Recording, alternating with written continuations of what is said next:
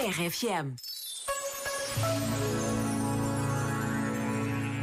Anjo da guarda, minha companhia, guardai a minha alma de noite e de dia.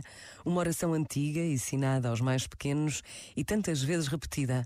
Por vezes, basta esta pausa de um minuto para nos lembrarmos de que hoje se celebra a memória dos santos anjos da guarda, uma presença de Deus na vida de todos. Pensa nisto e boa noite. Este momento está disponível em podcast no site e na.